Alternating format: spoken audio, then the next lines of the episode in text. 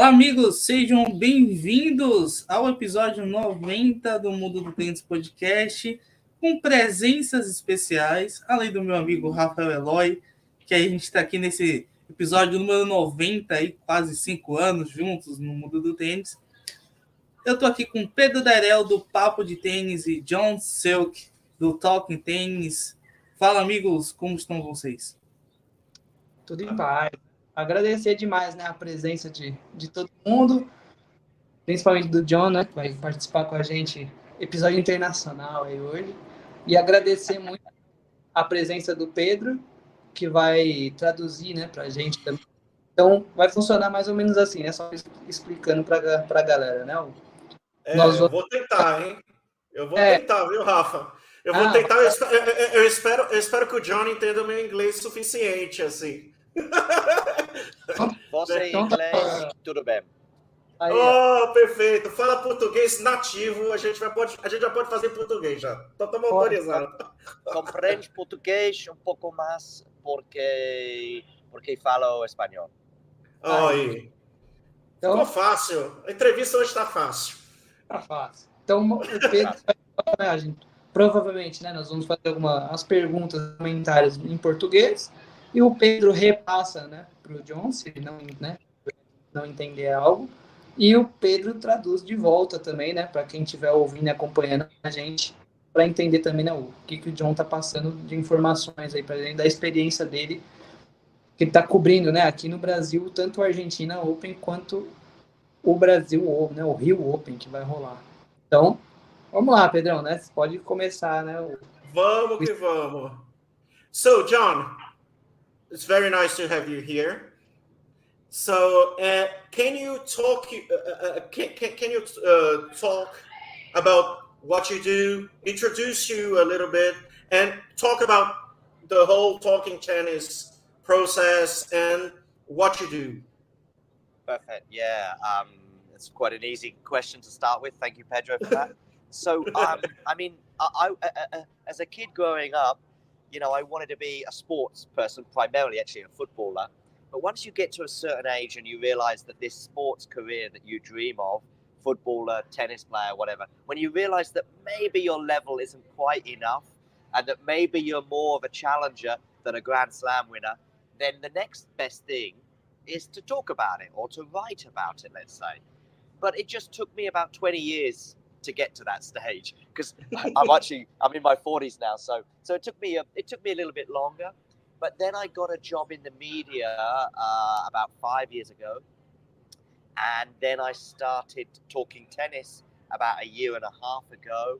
Um, just because it was like a YouTube channel, it was very easy to do. I mean, you guys have your your show as well, yeah. and you know we could all start a, a, a channel tomorrow now, whether that's going to be successful or not is another thing. But the main thing, I don't know if that's because of talking tennis, I don't know. But um, no, but, but the main thing is when I started the channel, I was like, of course you want to grow, you want to have subscribers, and you want to get bigger and, and be known and talk about the sport that we all love, which is tennis. But the the main thing was uh, to get like to go and watch matches, to go and participate in the sport, to attend the tournaments like I am here in Rio. And so this is happening now. I'm getting some accreditation. Uh, por cierto, Pedro, si quiere traducir. Ok, perfect. Eu vou aproveitar aqui só falar um pouquinho aqui das experiências do John. John faz assim, ele estava contando aqui que depois de 20 anos, né, querendo né, participar e fazer né, comentários sobre esporte. Sempre foi uma pessoa que sempre trabalhou com esporte, que gostou de esportes desde pequenininho, né, sempre quis ser desportista, né, no caso jogador de futebol, né. Infelizmente ele acabou assim né, entrando em outros esportes, tudo e acabou gostando de tênis e indo para essa parte, né, que é o esporte, coisa de it's been like five years ago that that, that you got your uh, media job, right? Yeah, exactly. Yeah. Ok. É, há cinco anos atrás ele conseguiu um emprego, né, para trabalhar na mídia e para cobrir, né? E há um ano e meio atrás ele começou com o Talking Tennis, né? Que aí ele que o a ideia sempre é, né, do podcast, né, tudo mais, né, Rafa e Matheus. É, é óbvio, é ter, é ter subscribers, é ter gente, né, seguidores, né, no caso, é ter, né, é, penetração com o público, né, estar ali com o público, mas é também viajar, conhecer e ver e vivenciar o esporte. E de um, e, de um tempo para cá ele tem conseguido fazer, ele tem conseguido fazer isso, inclusive agora no Rio e na Argentina. Entendeu? Exactly. Perfect. Yeah. Exactly, right? Oh. Falas português muito bem, Pedro. Uh, thank you. I'll explain it to you afterwards why. so, um, eu, se o português não tivesse bom, né? aí Ih, aí virou. Ainda bem. So, yeah, so that's it, Pedro. You explained it very well. And I guess sort of the final part is just to, to add that that now I'm I'm getting to participate participate, you know, externally, if you like, uh, in the sport. Uh, right now, I'm sitting in front of a desk and there's a microphone for the players. Obviously, this is like the room where the where the press conferences take place. And so my first tournament was Estoril last year. And oh. maybe still my favorite. Maybe my favorite is, is Estoril.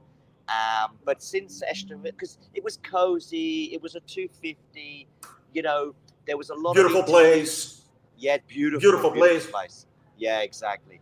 And also, the mixed zone was most of the interviews. It was quite easy to just say, "Hey, Dominic, Dominic team, what happened today, you know, and and I thought, wow, this is this is quite easy, and and so in the last twelve months, uh, we have been accredited. So there's me and there's about twenty volunteers, and we have been accredited for Estoril, for Barcelona, for Madrid, for Birmingham. This is WTA, ATP, you know, Birmingham, mm-hmm. uh, Berlin, uh, San Diego, uh, Buenos Aires, and, and, and, now Rio as well, uh, and probably one or two tournaments uh, I've forgotten about. Indian Wells, we have accreditation for Indian Wells in, in a oh. few weeks.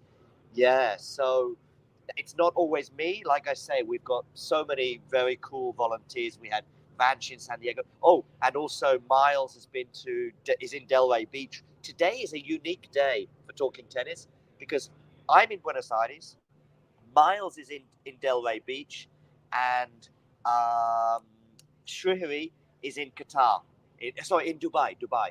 So we've got people in three different locations, all on site, all doing interviews, recording, blah blah blah.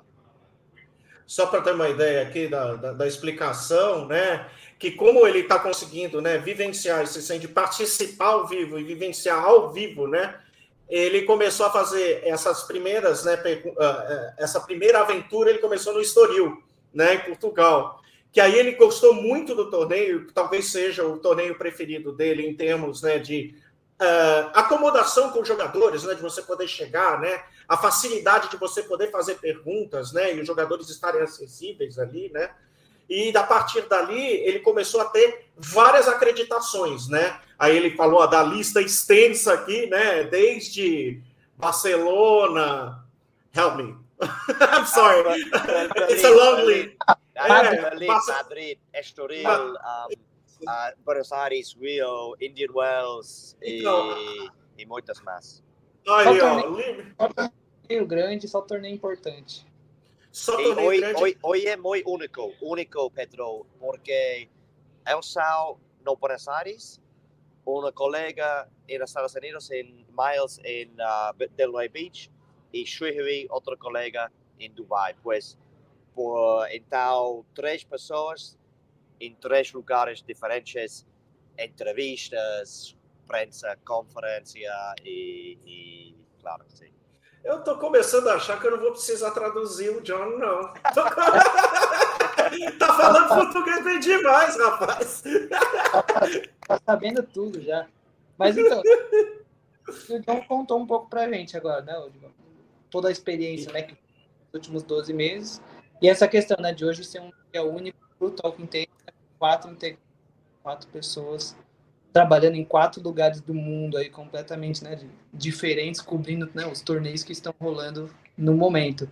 Então, não, se você quiser, não, ou se o Matheus né, quiser perguntar alguma coisa aí, você manda a respeito né, do, de como está sendo né, a cobertura do, do Argentina Open, o que ele achou né, do Alcaraz, do Jair. Fica à vontade aí, Matheus. Ah, eu queria ouvir a opinião do John né, sobre a visão que os outros continentes têm em relação ao tênis sul-americano. No caso, tênis brasileiros, argentinos, chilenos, sul-americanos em geral. Uh, porque aqui na América do Sul, geralmente é um pouco mais complicado de você estar tá dentro do top 100 do que na Europa, do que na América do Norte, pela menor quantidade de torneios né, 250, 500, é, Challenge 125, 160 que tem agora. Qual a visão que ele tem sobre o tênis sul-americano nesse momento? So, John, I guess you pretty much understood the question, or do you want me to translate anyway?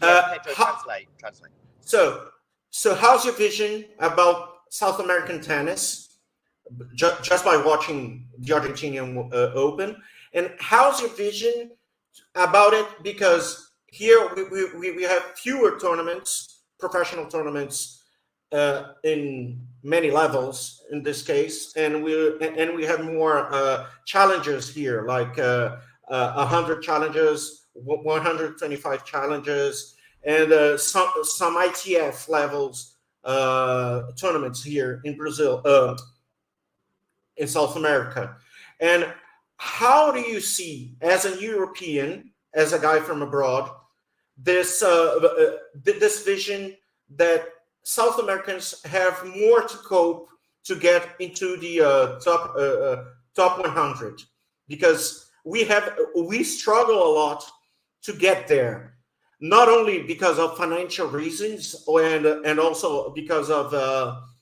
of equipment and uh, and courts and the whole structure, but uh, also because of the fewer uh, uh, uh, of this difficulty of us to get coverage of tennis specifically. So, how's your vision about it? I mean, there is there's a big desire in this part of the world to be involved in tennis. I, you know, I this people want to watch tennis. People want to play tennis. But maybe people are a little bit less fortunate here compared to Europe or North America or Australia. Financially, of course, here, for example, in Buenos Aires, the tickets for local people are very expensive because you know it's a country in incredible financial crisis. We you do live in a in a bubble, you know, in, in, in tennis in general, but even more so, like I'm in a very, very nice part of Buenos Aires where you know you can walk safe at night, and but this is kind of tennis is is, is, is in a bubble. You know, it doesn't matter if it's in Paris or in London uh, or or here in Buenos Aires. You know, you, you're you're still. I'm not seeing the real Buenos Aires. Do you know what I mean, Pedro? Mm-hmm. So. So you've got that factor and the, the expense and, and, and I wish that tennis could be a little bit cheaper and a little bit more open-minded uh, and I want to see more people from more parts of the world. You know, from Africa, for example. I mean, we have yeah. Shabur, of course, from the Middle East, but we don't have really any Central African players, for example. Why? Because it costs money, but it, it's not just that it costs money, Pedro. It's also just in the mentality. When you're a kid in Kenya or in Congo or in Zimbabwe, the first thing you think of is is football, soccer, because you know it's it's easy. You get a ball and you play, right? Tennis is not on the horizon, and tennis doesn't do enough because it's quite closed. Now, the second part of the question, in a way, is about Latin America, and yeah. you know, I mean, here, for example, you have a tournament. People want, people do want to come. Apart from the ticket prices, people do want to be here, and Argentinians, especially right now, I, I, mean, we have so many players in the top 100 uh, or, or, top 200 that are Argentinians, but none are quite having the success of Sabatini or Del Potro. Also, with Brazilians as well, we've got, you know, Haddad Maya, for example, and young João Fonseca is is maybe one for the future. Um, if we can have some more idols from this part of the world, like we have on for Tunisia and the Middle East, if we can have one or two idols now for Brazil and for Argentina and maybe for Mexico or Colombia, this will help a lot. And also, just to make a, a little comment, Sure. you, you, you spoke about Onsaber. Onsaber has a uh, uh, a direct uh, influence on Abdul, uh, uh, uh, Abdullah Shalbair. He said on the uh, he, he said on court that he wouldn't be playing tennis if it wasn't for Ons, for one. Okay, yeah. So some of these inspirational figures. I mean, maybe the players in Argentina now were inspired by Del Potro and Sabatini. You know, if if we can get a Brazilian, maybe João Fonseca, maybe he wins a Grand Slam, and and I mean, you had Gugi Gugi Curtin, no? You say Gugi Curtin or Gugu? Uh, no, Guga, Guga. Guga.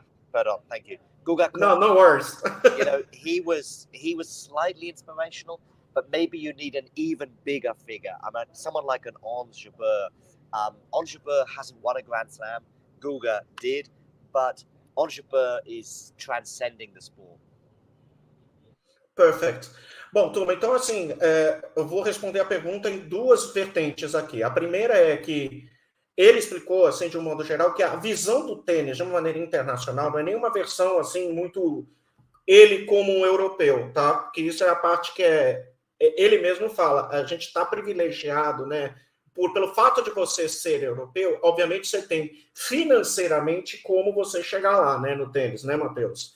Que é, você tem escolas, né? Você tem é, o equipamento, né? Do caso, né, que é quadra, que é você tem metodologia e tudo mais, né? Só que também o tênis vive numa bolha, né? Porque o tênis, independente de onde você estiver, se é Paris, Londres, Madrid, Buenos Aires, onde você está, é um tênis que ainda vive, é, é- é ainda um esporte que ainda vive dentro dessa bolha que é privilegiada, né? Ele mesmo estava contando aqui que na Argentina as pessoas querem ir ver, querem estar lá, tudo, mas só que os ingressos para os argentinos para irem ver o torneio são inacessíveis devido à crise financeira que tem na Argentina, né? Esse é um fator. Mas existe também um fator que não é só torneios, no caso, né? É a falta de ídolos, né? Como tem aqui no, no caso aqui no Brasil, como a gente teve com o Guga, né? A Sabatini Del Potro, como ele falou aqui, da Argentina, né? Como o próprio. Eu vou citar outros aqui, que até com uma licença poética, o John, mas assim, como por exemplo, assim, jogadores como Marcelo Rios foi para o Chile, né? Como Lapente foi para o Equador, né? O próprio Lúcio Orna, que foi para o Peru, né? Esses caras, né, trazem e estimulam a produção de jogadores, né? Também. E aí a esperança agora, com mesmo com muitos jogadores dentro do top 100 argentino, né? Top 200, top 100, ele não tem nenhum que está tendo esse boom, mas que, que, que pelo menos surja um para você multiplicar os louros, né? No caso aqui dos jogadores. E no caso aqui do Brasil, há uma esperança com o João Fonseca, como ele falou, né? O João Fonseca é a nossa é o nosso é a nossa menina do, é a nossa menina dos olhos, né, de ouro, né? A nossa galinha dos olhos de ouro, mas que ainda é muito jovem e que talvez pode ser que ele ganhe, pode ser que ele não ganhe, mas jovens do estilo do João Fonseca tem que estar lá, né? E eu acho que é, e o mais importante, o tenista em si, o cara que chama esses caras para ir jogar, né, tem que ser inspiracional. No caso, ele citou aqui em continentes como o africano, né, e principalmente o, o Oriente Médio, como a gente tem a, a, a tunisiana Um Jabbar, ela inspira, ela não ganhou, um- ela não ganhou um Grand Slam, mas ela inspira outros jogadores a jogar. Eu citei aqui o jordaniano, aqui o Abdullah Sherbair, né, que agora está tá começando a entrar no top 100, o jordaniano que começou a jogar tênis muito por conta da Jabbar, né? E também o Malek Shaziri, toda essa turma aí. E muito do sonho do cara que está, por exemplo, num continente como o africano, que ele pegou, que pensa em jogar bola, porque primeiro é mais, é mais barato, né? Você pega uma bola e joga, né? Você pode jogar até de pé descalço. E outra que é mais acessível, né? E você tem mais visibilidade, né? E países que já foram, de alguma forma, já produziram tenistas bons, na África, né? No caso, Zimbábue, que ele falou, é um, né? África do Sul, o Quênia agora que o Quênia que já produziu alguns jogadores interessantes e hoje em dia só tem uma menina, né, a Angela Okutoi, que joga em CAA, né? Ó, você tem uma noção do que é o tênis africano, né? Para produzir, né? Então é, é complicado, né? Porque essa bolha do esporte também gera essa dificuldade, tá, Matheus? Eu não sei se ele, se, se ele respondeu a tua pergunta de uma maneira mais concisa. Tá assim, uma... Hã? Tá ótimo, não... tá ótimo. Mas não é só torneio, né? É a coisa do é. inspiracional. Mas a gente fala bastante sobre isso, geralmente nos Space, né, Pedro? Sobre oh, a, a gente cansa de falar, né? Sul-americano. Mas bora. O Rafa, e... quer falar alguma coisa? Sim, né? Falar para o Pedro passar para o John a, palavra, né, a, a pergunta agora a respeito do Argentina Open mesmo, né? Do que, que ele viu, o que, que ele achou, né? Do, do nível técnico do torneio e o que, que ele achou, né? Do, dos resultados surpreendentes aí, que talvez não é uma surpresa tão grande, né? Porque o, o Jarre já é tenista de alto calibre, a gente já vem falando né, que todo torneio, até em Grand Slam, ele pode atrapalhar né, e eliminar alguém grande. Mas o que, que ele achou né, do, do desempenho do Alcaraz, do Jarre, o que, que ele também pensa sobre a final, né? Que ainda vai rolar. Perfect. Perfect. So, John, we're going to talk a little bit about the Argentinian Open coverage. Okay. So, how do you see the tournament, the uh, technical level of, uh, of the players, and how do you see the final? Because uh, for us here in South America, it's not such a big surprise in some way because we, we, always uh, we are always seeing uh, Nico Jarry doing well. And uh, now Facundo, uh, Facundo Diaz Acosta was the Pan American uh, the Pan American champion here. So for us, it's not a surprise, but it, it, it, he, he's a rising star in some way. So how do you see the final, and what did you see that make you that that that made you like uh, shiver in some way, or have a nice time? Which player? Which conditions, and I mean the whole coverage. Yeah, yeah, definitely. Actually, it's quite uh, again, Pedro, not not too difficult a question to answer. Uh, let's go for the, the the the sort of standout moment, the the the, the, the exciting moment, the shiver moment that you, you highlighted. That has to be the match between Jari and Stan Wawrinka, uh, which was seven six, I think, in the third um, which even seven six in the third is a is a good match normally, right? So you have that excitement, the, the fact that Stan I think was uh, serving for it as well, and there were other dynamics when it looked like Stan had the advantage, and then there was momentum changes. Then Jari takes the second quite easily, and you think, okay, maybe Jari. Anyway, so it was a great match, but more than that, uh, Pedro, it was an emotional match because because of Stan really. Um, Stan is extremely popular here the crowd were, were pulling for him. You know, he's a he's a, a mini legend of the sport. You know, three Grand Slams, and we can all see that the, that maybe the movement isn't quite what it used to be. Um, and we do know that we're not going to have Stan on tour. You know, every time we watch Stan play, it might be the last time you see him in Buenos Aires, for example. In fact, he hasn't been here for, for 10 years. So all of this emotion and the fact that he got so much support, you know, and as he said goodbye to the crowd, perhaps for the last time. And then he came in to press shortly afterwards. You know, he had tears in his eyes, um, which for a guy who's won three Grand Slams, and here he is playing at ATP 250 in a very different part of the world, is quite incredible uh, in many ways. So that was that was probably the standout moment of the tournament. I hope that we get another one with today's final. Of course, we have this Chile Argentina dynamic going on. Yeah. So I think there'll be a lot of big support, of course, for Diaz Acosta today. Um, maybe more so because he's playing Jari than it would be if he was playing Alcaraz, because a lot of people like Carlos for obvious reasons. Uh, and a lot of support yesterday for Carlos because Carlos is a popular guy, but also because I think Jari is just because of his, he's coming from Chile. So there's a yeah. I mean, when when Jari won yesterday, there wasn't a big, you know, wow, what an amazing result. Most no commotion. yeah, just... exactly. Exactly. So, si, si quiere uh, traducir esta, Pedro, e depois sobre o final. Perfect. Vamos aproveitar aqui. Rafa, o grande momento do torneio para ele foi Vavrinka e Jarre. você ter uma noção, né? O grande jogador que é o Vavrinka, que a gente, né? Como ele mesmo disse, e que eu acho que o termo é muito bom, cara, pro, pro, pro Vavrinka, que é a coisa do mini lenda, né? Sim. Né? É uma mini lenda do tênis, né? Porque um cara que já tem três grandes lãs, né? É, é, você tem que né, aproveitar esse cara no máximo, né? E para o cara vir jogar aqui e aproveitar esse cara que não, você não vê muito ele no circuito, até pela idade, né? Pela idade também, porque ele já está no final de carreira já garantido, né? Eu acho que, o, se eu não erro, o Vavrinka está com 38, 39, né? Algo do gênero, né, Matheus? Por aí, né? Não foge muito disso, né? É, 38, professor Estão. É, 38. E, e, e, ele mesmo disse que é, as variantes do jogo entre o Jarre e o, e o Vavrinka, né, durante o jogo, e até mesmo por ele ser suíço, né, e ele ser um cara popular, né, dentro do tour, e também por ter um tenista chileno, e ele estava muito falando aqui da rivalidade, né, a gente acha que é Brasil e Argentina, não, é Argentina e Chile, o negócio pega e fica feio, entendeu? E ontem, até mesmo ele estava dizendo que mesmo com o Jarre ganhando aqui, né, e jogando contra um, um, cara que não é argentino, estavam torcendo contra um, ele, né? Não teve comoção na quadra, né? Quando o Jair ganhou. Hoje vai ter bastante, porque tem um, um argentino do outro lado, né? Mas e, e, e, a parte mais legal é ter ido ver o Vavrinca, né? Depois de perder tudo mais, o cara sentia a derrota ao ponto de chorar, né?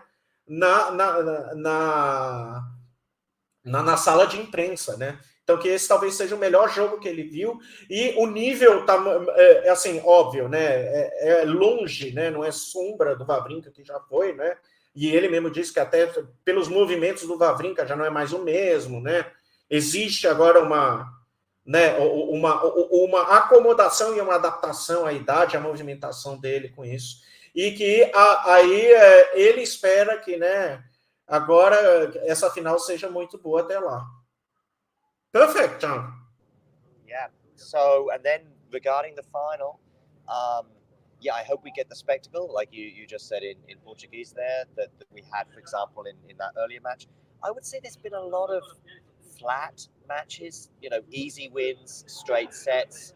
Uh, you know, even Jari against Alcaraz yesterday, I think me and probably the, well, definitely the crowd were hoping for a third set. Didn't happen. Uh, you know, we had the Jari Echeverri uh, match where Echeverri, unfortunately, of course, retired injured. So it's not it's not the fault of, of Buenos Aires or Argentina Open. It just happens in tennis sometimes. We haven't had too many dramatic three set matches, unlike uh, with the exception of Jari against um, uh, against Vavrinka. So fingers crossed we get that today, but we might not. We might not. We might get, and this is possibly what I'm thinking regarding the match. We might get uh, a straight sets win for Jari. Uh, Shadi has two, for me, quite or three big advantages. I don't think Diaz Acosta has played somebody with somebody who could serve as well uh, or as consistently as um, as Nicholas Jari has uh, this week. Uh, espero que, que, yeah. So I think we, we have that uh, situation with with Jari serving so well, plus Pedro, ¿todo bien? ¿Todo bien? No, no, no, I'm sorry, just my internet connection. Ah, no, escucho todo lo que ha dicho porque yo puedo repetir. If you could, I'm sorry. Yeah, I will, I will. So basically, regarding the final, uh, you know, we had one amazing match this week. Most of the other matches have been a bit disappointing. But regarding the final, for me, Jari is the hot favorite because because of the serve. I don't think Diaz Acosta has come across a player with as good a serve this week but also the experience. Jari, okay, is, is, is young. He's not old, but he's won tournaments before. You know, he's won ATP 250s before, even in his in his home country in Chile. So here, of course, he'll have to deal with the support that Diaz Acosta will have. But if you beat Carlos Alcaraz in straight sets with the crowd on the side of, of Alcaraz as they were yesterday, I think you'll probably be okay in a final today. So I'm I'm tipping uh, Jari to win. He's been serving so well this week. É, só para vocês terem uma ideia aqui, ele falando um pouco da final, né? Que eu acho que foi a outra parte da pergunta do Rafa. Falando a parte da final, ele vê o Jarre como o franco favorito, né? É, até mesmo porque o, o, nível do torneio, de um modo geral, tirando esse jogo, né, do Vavrinca e do Jarre, né, os, tem sido vitórias mais retas e diretas em dois sets, né? E até mesmo jogos mais é, mornos, né? Vamos chamar assim, do que outros, né? E o Jarre vem sacando muito bem, vem definindo muito bem. Apesar de jovem, ele já ganhou torneios 250, né? E ele, com o Dias Acosta, que pode sim, pode ser que sim, que dê um trabalho, mas não tão quanto ele se espera, né? Que ele espera que vai dar ele, é, é, ele, vai, ele vai e vença o torneio, né? O, o Jarre, no caso. Ele, ele mesmo aqui falou muito da direita e do saque do Jarre, principalmente do, do saque. Ele vem sacando extremamente bem no torneio. Sim, e o John comentou, né, que também o, o Jarre já lidou, né, com a torcida contra no jogo. Isso. Então, não, não, né, provavelmente não vai sofrer né, a mesma questão só por conta de estar tá jogando contra um tenista da casa na final. Provavelmente, né, já está calejado aí, deve ganhar. E acho que é a opinião de todos aqui, não? Todo mundo é. aqui, né, Jarry favorito. É, eu vou deixar o Matheus tinha... falar. O Jarry também tinha enfrentado o Echeverri durante o torneio. Sim. O Echeverri que acabou desistindo na partida contra o Jarry, então meio que ele já tem essa, essa, esse duelo contra um jogador argentino dentro do, da competição. Então, por conta disso, eu acho que já é um pouco favorito. É, e o Facundo ele já está acostumado também a enfrentar tenistas chilenos, né? Já que nos Jogos Pan-Americanos ele bateu o Marcelo Tomás Barrios Vera na final. Um jogador muito bom de fundo da quadra. Mas bora o, falar do. O Dias Acosta, né? É, o Jarre, para mim, franco favorito, mas o Dias Acosta, eu. E, e é canhoto, né? Que é uma coisa que talvez mude um pouco o panorama do jogo. Mas eu acho que o Jarre não vai ter problemas também, não. Agora, Mateus... só uma opinião polêmica sobre o Alcaraz. Ele estava em freio de mão puxado, hein? ele estava lento. Ele não estava se dedicando tanto quanto comum. Tem todos aqueles lapsos ali de, de correria, doidada, mas você percebe que o Alcaraz está um pouco lento. Não sei se é falta de confiança também não sei se é um novo aparato para poupar o corpo dele, né? E, e também está lidando com isso. Mas é um. Não é 25% do que é o Alcaraz é do fundo da quadra. O Alcaraz Sim. que chega em todas as bolas, o Alcaraz que consegue jogar, bater a direita com muita profundidade, com muito ângulo também, que era o destaque dele logo no começo, e principalmente a esquerda dele. Logo quando o Alcaraz surgiu com 16 anos de idade, a esquerda dele já andava muito. Ele tinha uma, uma um, um, giro do tronco que fornecia muita potência para a esquerda dele. A esquerda do Alcaraz ela não está tão potente quanto antigamente. Ele já está chegando com um pouco mais de dificuldade nas bolas. Então acho que não é o, o melhor Alcaraz que a gente já teve aí, uh, mas pode ser o que vai ser dele pelos próximos anos, até para poupar o físico dele de tantas lesões que, que vieram. Pode falar, gente. Se quiser, Pedro, não é só passar para o John, né? Mas assim, bem, bem sucinto mesmo essa questão, né? Se ele achou, né, que o, que o Alcaraz, né, tava, né, um, digamos, com, com alguma dificuldade, né? Ou se ele acha que o Alcaraz, por exemplo, já está, né, sofrendo com essas questões físicas que a gente já vem falando, né, desde lá da pré-temporada do outro ano. So, uh, John, how do you see uh, how do you see Alcaraz? Because uh, as Mateus commented in Portuguese, Alcaraz uh, was not even a shadow that, that that he was like a year ago, and he has a, he has been struggling with, with, with his body and uh, contusions and the whole yeah. the, the, the whole nine yards. So how do you see? Because yesterday he had the impression that uh, uh, Alcaraz wasn't what wasn't playing not even a quarter of the of, of the good tennis that he's used to play physically and even uh, technically. So how do you see Alcaraz in some way? Now, now you're making the questions a bit more difficult, Pedro. This is interesting. um, listen, there are. Um, it's not me. It's Mateos, huh? oh, okay. um, it's no, but it's a good, it's a good question, and it's probably the tennis question right now, at least in terms of, of performance. Um, listen, I think there's a there's a there's a thing going on with the forehand. I don't think it's it's um, he's quite got confidence at the moment on the forehand. I think that he's starting to doubt himself. I I don't know, but four months ago, two or three Spanish journalists told me that not everything was perfect with Carlos and his team.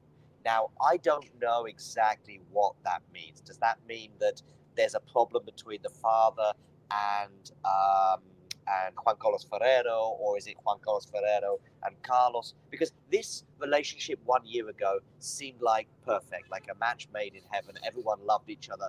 There was just a few things that people were telling me in Spain in November of last year, and they were just saying, listen, just things are not perfect. And I don't know what that means exactly. I don't know if, if and then we didn't see Juan Carlos Ferrero in Australia. Now I know he had an operation, I think, on his knee or or, yeah. operation. So maybe that's fine, and that's that's the reason, and, and, that's. But it was just okay. That's another thing. It's another coincidence, let's say. But he is here in in Argentina, and I'm sure he'll be in but in Rio next week as well, Juan Carlos Ferrero. So so maybe there's nothing there, but there's a confidence issue that Carlos is getting frustrated.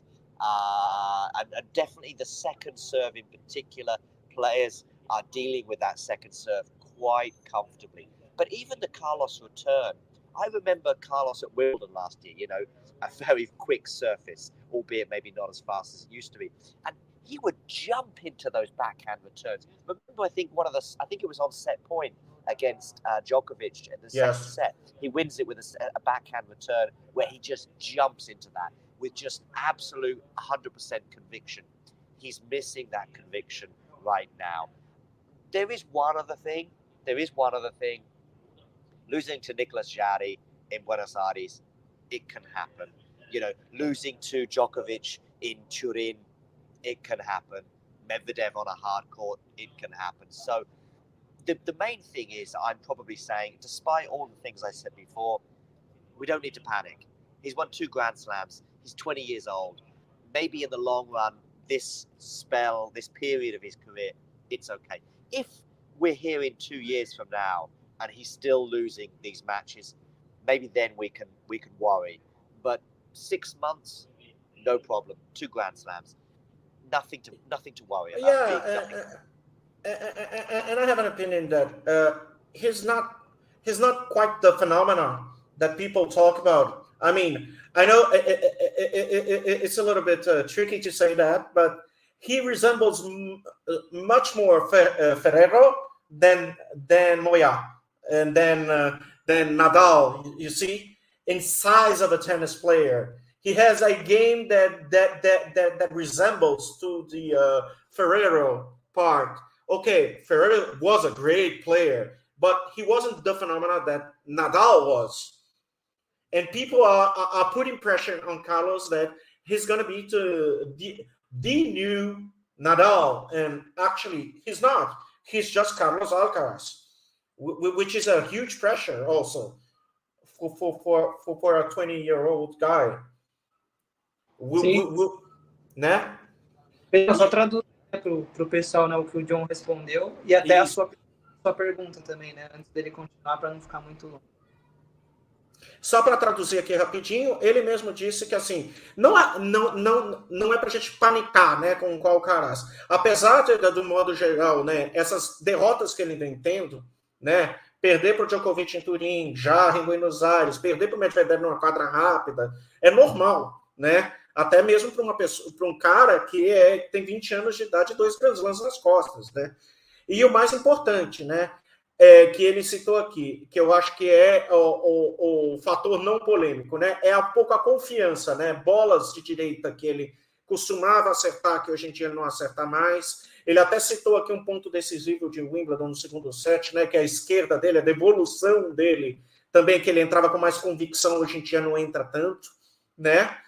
E, e também o segundo saque dele ficou mais vulnerável e as pessoas, uh, os tenistas, de um modo geral, aprenderam a lidar melhor com isso, né? Fisicamente, fisicamente e tecnicamente falando, é por aí.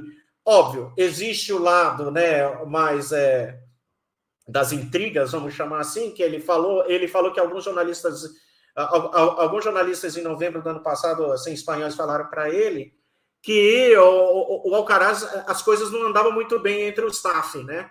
Entre eles, né? Não se sabe se é o pai com o Juan Carlos Ferreiro, se é o Ferreiro com o próprio Alcaraz, tudo mais, se há falta do Ferreiro no boxe, agora a volta do Ferreiro agora, mas, mas eu acho que não é motivo para panicar, é uma questão que ele vai agora ligar as turbinas e voltar a ser o Alcaraz que a gente se imagina, né? Ou que a gente projeta, né? E aí eu mesmo que eu falei, né? Que o Alcaraz é. Não adianta a gente falar, né? Que o Alcaraz é esse novo Nadal, né? Ele é um novo Ferreiro, isso com certeza. O que não deixa de ser espetacular, tá? Com, com, com prospecto, né? Para o tênis espanhol. Certo, seu Rafa? Certo, tá seu Matheus? Acho que é o Matheus, né, já? Tá comandando aí para a gente passar agora para o Rio Open. Até para não, é o. Lógico, tá explicando para o pessoal. Hoje o programa vai ficar né, um pouquinho maior por conta, né, do, dessa questão né, da gente ter que traduzir, né, e repassar as perguntas e depois as respostas do John mas contamos com a paciência aí, né, de todos, porque também não é todo dia, né, que a gente tem um, alguém, né, que vem cobrindo tão bem o, o torneio ao longo de tanto tempo que pode, né, contribuir tanto com a gente. Então, e a gente vai pedir a paciência também da tradução, nem sempre a gente vai acertar, tá? Só, até peço desculpas pro John se ficar alguma coisa perdida no meio do, do comentário, né? Tá tudo Mas não... Vamos lá, né, Matheus? Se quiser, né, só dar, um, dar a letra pro pessoal do Rio Open. Abrir.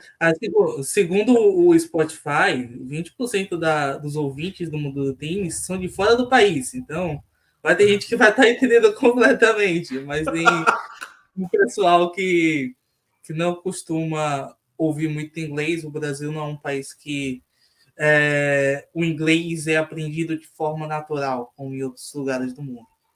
Mas vamos para a chave do Rio Open, porque o Rio Open, que começou ontem, com quali, né? Tem muita gente que fala, não, o torneio só começa com a chave principal. Eu já considero o quali já o começo do torneio. É, a gente teve quatro brasileiros no quali.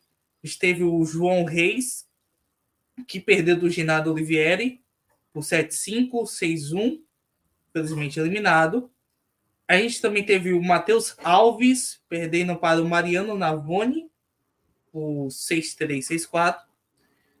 E o Felipe Meligeni venceu o Alex Molchan, joga hoje contra o Juan Manuel Cerúndulo, partida 4 horas da tarde. E o Matheus Putinelli de Almeida venceu o Pedro Martinez, porteiro, e hoje vai jogar na rodada final do quali também contra o Correntan Mute, né, o nosso querido Matheus Putinelli. E a gente já está aqui com a chave do Rio Open, chave principal. Eu queria destaques de vocês aí, né, sobre os principais duelos. É, a gente citou o Alcaraz, o Alcaraz enfrenta o Thiago Monteiro logo na primeira rodada. Que azar, hein? É. Thiago Monteiro, o Thiago Monteiro, é, ele deve ser um dos caras que toma mais azar em primeira rodada do Rio Open. Primeiro Rio Open que o Thiago Monteiro jogou, ele enfrentou na primeira rodada o Jogo Friedson Gar seja, o cara. Mas ganhou, chegou, ganhou, hein? Chegou de Tsonga, ele ganhou, mas foi de Tsonga. Há três anos atrás, ele enfrentou o Matteo Berretini na primeira rodada do Rio Open. Uma partida que começou na quarta e terminou na quinta. Né? Uh, o Thiago Monteiro e o Berretini. A gente também teve o, Thiago, o Monteiro jogando ano passado contra o Dominic Thiem, né? também na primeira rodada. E na segunda rodada enfrentou o Cameron Norrie, que foi campeão do ano passado. E dessa vez enfrentando o Carlos Alcaraz. O Thiago Monteiro, que fez um 2023 de altos e baixos. Começou o ano muito lento, perdendo partidas que ele não costuma perder. A gira sul-americana dele do ano passado não foi tão boa como de costume. E esse ano já jogou Challenge, chegou em semifinal de Challenger, é, levou o Brasil ao grupo mundial da Copa Davis, coisa que o Brasil não fazia há muito tempo, desde o Brasil Espanha lá na, no Ibirapuera, que o Belucci 16 levou. anos. 16 é, anos é o, é o número preciso. Que, que é extraordinário o Brasil jogar a fase final da Copa Davis, principalmente pela é, escassez de top 100 que o Brasil tem hoje em dia, né? O Brasil já chegou a ter três, quatro jogadores dentro do top 100 e hoje a gente tem somente o Thiago Wilde, que também não está na sua melhor fase. Né? Então, o Thiago Monteiro levou o Brasil aí ao, ao fase da Copa Davis. Queria a opinião de vocês sobre Thiago Monteiro e Carlos Alcaraz e também sobre o outro jogo de destaque, que é o João Fonseca contra o Arthur Fils, o francês, é, que foi muito bem no último Next Team, né? E o João Fonseca aí tem um páreo duro logo na primeira rodada, gente. Maravilha. É. Manda primeiro! Ah, primeiro que assim, não tem nem como falar né, que, que os BRs não saíram, né? Um azar na chave. Né? Só todo mundo pegou pedreira logo de cara. Segundo, elogiar também o torneio, porque a gente olha hoje, pelo menos eu sinto, né? Você olha a chave, é um torneio nível 500, né? A chave está muito boa, tem, tem jogadores excelentes, tem jogadores muito bons participando. Então, acho que né, o Rio conseguiu, né? A organização conseguiu muito sucesso aí em trazer muita gente boa e fazer um torneio, né? Que está bem, tá bem equilibrado, digamos assim. Porque muitos jogos, logo de primeira rodada, já são jogos muito interessantes, muito bons imagina, digamos, né, os confrontos mais para frente aí que podem rolar. Claro que a gente sempre fica sonhando, né, com mais. Vamos continuar, mas digo, acho que tá, tá de ótimo tamanho. E realmente, assim, né, poxa, falar do Alcaraz e do Monteiro que o Matheus perguntou é difícil, né, pro imaginar, né, digamos, né, que o, Monteiro vai ser favorito ou vai ganhar, mas quem sabe, né, digamos, a, com a pressão da torneio, o apoio da torcida, com o ambiente, né, com o clima mais favorável, digamos, não. E o Alcaraz, como a gente acabou de falar, sem tanta convicção, sem tanta confiança vinda da derrota para o Jarre, ter que sonhar que nós temos e o Thiago né, tem que ir também jogar livre, né, digamos, leve e solto, né. Pressão é toda da Alcaraz, a obrigação é da Alcaraz vir jogar bem e convencer. Então, acho que dá para a gente sonhar assim. E você, Pedro, né, fala, né, se quiser dar a sua opinião primeiro e passa... Eu vou eu vou aproveitar que aí eu passo depois para o John, tá? Eu, eu vou começar aqui, eu vou fugir um pouco da pergunta dos brasileiros, porque infelizmente os brasileiros, se você pegar todos os confrontos, é aquilo que você falou, né? É um azar danado, porque todos são enroscados. Talvez o mais, o menos enroscado, e aí eu não sei se o Matheus vai concordar comigo, é o jogo do Age contra o Tomás Barros Vera, né? que talvez mais seja o mais acessível. É, o mais acessível, vamos chamar assim. Eu não concordo muito. Eu acho que o jogo do Wild contra o Tábulo é o mais acessível. Porque o Tábulo no Saibro, o nível dele não é tão extraordinário, embora tenha tido o título de ATP no começo do ano. É, mas aí é que eu digo, eu acho que o problema do Tábulo não é nem tanto o, o, se o piso é o dele ou não, né? O problema é a fase atual do Wild que não inspira confiança, né? Por isso que eu tô falando que o Matheus, o, o Age, seja o jogo mais pau a pau e mais né, dentro de um nível né, parecido entre os dois jogadores. Agora, o grande jogo da primeira rodada, a meu ver, tá? Aliás, vou dar dois, tá? Que não fugindo aqui. Um é o Delien contra o Cameron Norrie, que bem ou mal vai ser um jogaço. E o Delien vem muito bem nessa gira sul-americana, né? Isso a gente não pode dizer. O boliviano parece que parece que voltou a jogar o seu melhor tênis, né? no Cyber que sul-americano.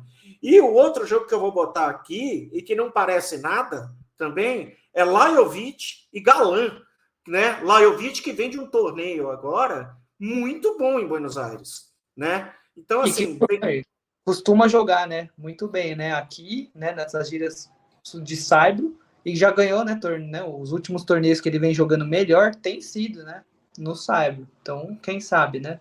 Quem sabe, né?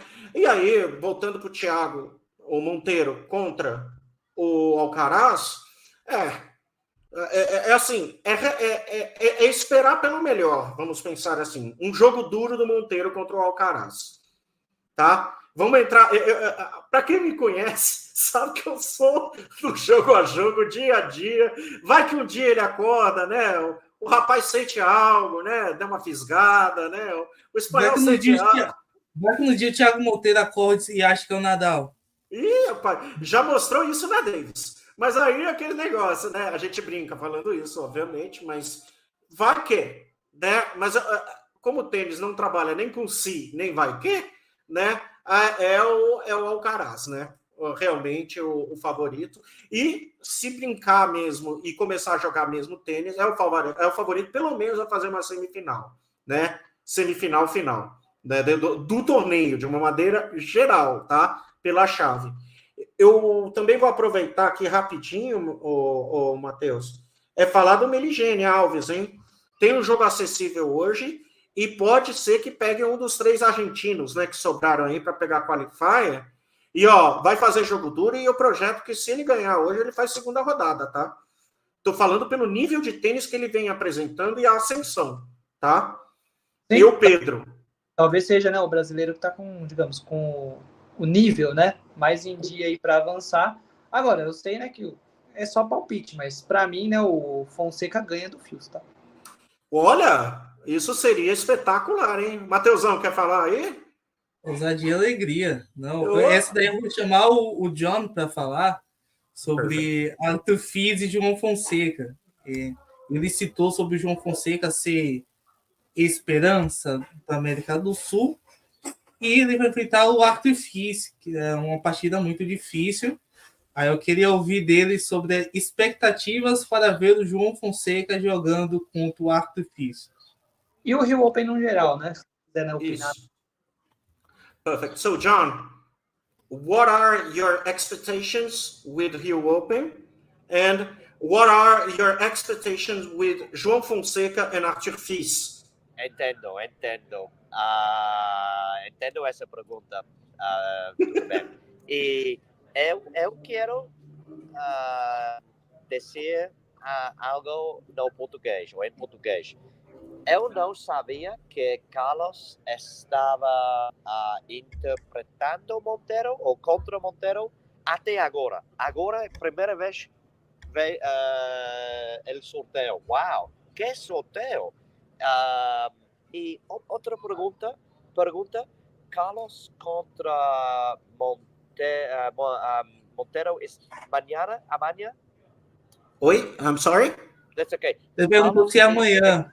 No, uh, yeah, it's tomorrow. I presume yeah, it's wow. tomorrow.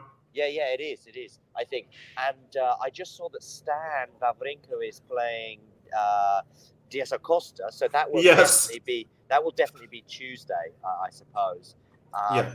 In fact, I I did speak via email with um, uh, Magnus Norman, the coach of Stan, yesterday, uh, because I hope to interview. Um, Magnus uh, in the next day or so. And he said, yeah, he's definitely playing Tuesday. So, of course, Diaz Costa is playing today, so he's not going to play tomorrow in Buenos Aires, uh, in, in Rio. So, anyway, but what a draw uh, I'm seeing. I mean, Carlos against Montero. Carlos will be the favorite and will probably win. But, you know, it's a, it's a nice first round for the Brazilian public to have a local, more experienced player like Montero coming up against Carlos it might be 6-2, 6-2 or something like this, but it, will be fun, if that makes sense. Um, regarding Artur Fils and João Fonseca uh, and this, this match, it's a chance for Fonseca to be maybe the first you, me, you know, Rafa, Mateos, and, and Pedro, and myself, we know who João Fonseca is. Do the Brazilian public know who he is. If they love tennis, then probably yes. But the average Brazilian person who's going tomorrow to watch the the tournament, uh, maybe they don't know who João Fonseca is. Maybe they don't know. They don't know. It, it, it's a really good calling card for him. Exactly, exactly, Pedro. I agree. And the thing is, Fis is still extremely inconsistent. We know that Artur Fis has the game to be a top 10 player and maybe top 10 in the next year or so. But at the moment, he's super inconsistent. We don't know which feast is going to turn up. And maybe, maybe tomorrow, maybe he will be motivated because, you know, it's it's it's not very often that Artur Feast comes up against a younger protege. Maybe maybe he will find some motivation against, you know, a local guy as well. But it's a chance for Fonseca I, I remember in soccer when Wayne Rooney scored a goal for Everton against Arsenal, and he was like 17, and everybody who loved football uh, knew who Wayne Rooney was, but maybe the rest of the world didn't know Wayne Rooney. And when he scored the goal, uh, the commentator says, "Wayne Rooney, remember the name." So maybe tomorrow will be the day the day of João Fonseca. Remember the name. Are you an Everton fan? No. Uh, oh, Man United. Ok, got it. Vamos aproveitar aqui. Amanhã, segundo aqui o John, amanhã é a grande chance do Fonseca contra o FIS. Até mesmo porque é, a, a, a, gente sabe que o FIS tem jogo para ser, como na visão do John, ele tem jogo para ser top 10 no próximo ano, para não dizer um ano e meio, né? Por aí. E aí a, a gente não sabe que FIS vai entrar, porque o momento mental do FIS e eu não sei quem viu o jogo dele contra o Lajovic, vocês viram, né, Rafa e Matheus? Que a cabeça dele foi embora rapidinho, né, no jogo, né? O mental do Fisa é o grande inimigo dele, né? No momento. E, e aí é, pode ser que seja uma grande cartão de visita para o Fonseca se fazer presente dentro das mentes dos brasileiros, de um modo geral, para quem não conhece, né? Tênis, né? A modalidade de um modo geral né? E aí mostrar esse cartão de visita, ó, eu sou João Fonseca, prazer, né? Ganhador do US Open Juvenil de 2023. Tá aqui, ó, credencial. Deixa eu mandar um autógrafo que vocês guardam esse nome, né?